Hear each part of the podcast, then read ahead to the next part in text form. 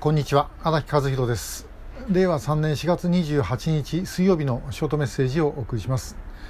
えー、今日お話しするのは、まあ、今まで何度もお話していることですけど特定失踪者という言葉について、え、です、えー、特定失踪者というのはですね、え北朝鮮に拉致された可能性を完全には排除できない失踪者という、まあ、定義です。でこれはあの特定失踪者問題調査会が発足した平成15年1月10日、えー、この時点から、まあ、使い始めた言葉です。でこの言葉を、まあ、要は造語なんですけども作る時にいろいろ考えました、えー、北朝鮮という言葉を入れるかどうかとかですね、えー、拉致という言葉を入れるかどうかということをいろいろ考えたんですけどもおまあ、あの特定失踪者問題調査会というこの団体自体が、まあ、救う会から拉致問題の中からこの失踪者に関する部分を切り離すということが目的でした。で、えー、失踪者の中には当然拉致でない人もいるはずだと。だからそれをもう全部ひっくるめて、えー、拉致というふうにしてしまうと見つかった時にですね、えー、必ず、まあ、その当然批判があると。だからまあその批判の部分を受ける団体を作ろうと思って作ったのが特定失踪者問題調査会ということです、まあ、ですからこの言葉の中には北朝鮮とも拉致とも入って、えー、いません。で、えー、ただまあこれはもうこれでこう使われている言葉ですが最近になってからこの言葉自体をですねもう使うことをやめさせようという動きが、まあ、いろんなところにあるようです。でこれはどういうことを意味しているかというと言葉がどうこうというよりも未認定の拉致被害者のことについて持ち出すべきではないというふうに考えている勢力それはつまり日中日朝の国交正常化を進めようとしている人たちということになりますがこういう人たちからすると、まあ、これ以上拉致被害者の数が増えるということ自体があ、まあ、邪魔になるということだと思います。でもこの人たちがどういうふうに思うとあるいは北朝鮮がどのようにですね嘘をつこうと拉致被害者は今の17人よりもはるかにたくさんの方がいることは間違いがありません。で北朝鮮はそもそもですね、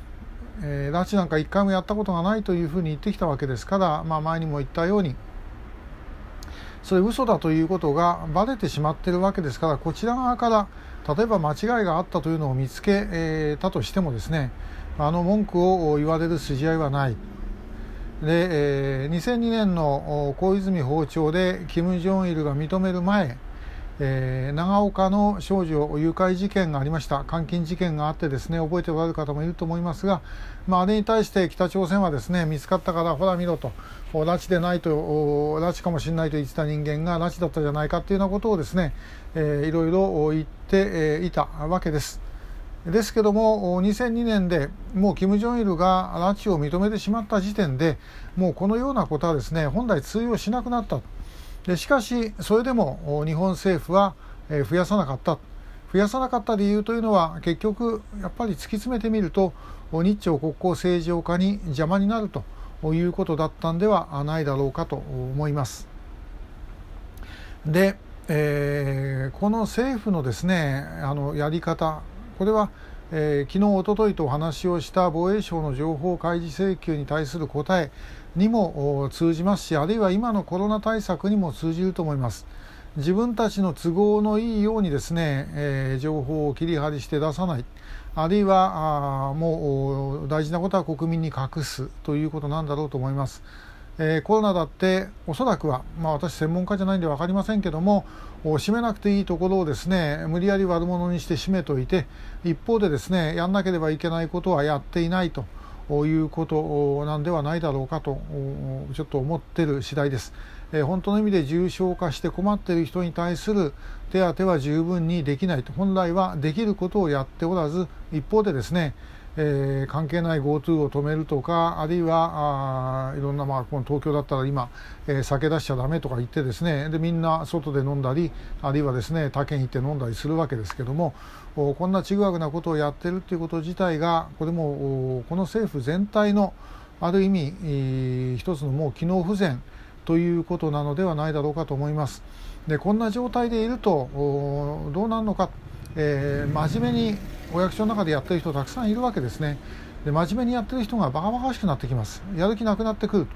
えー、ということになってくるとますますですね状態は悪化するということではないだろうかと思います。これも国民の声で変える以外に方法ないです。民主主義国家ですから。誰か独裁者にですね出てきてもらって、えー、金正日だ習近平だ、えー、プーチンだって言ってですねそれでやってくれっていうわけにいきませんから。あの我々の手でですねこれはなんとか変えていくしかないと思います。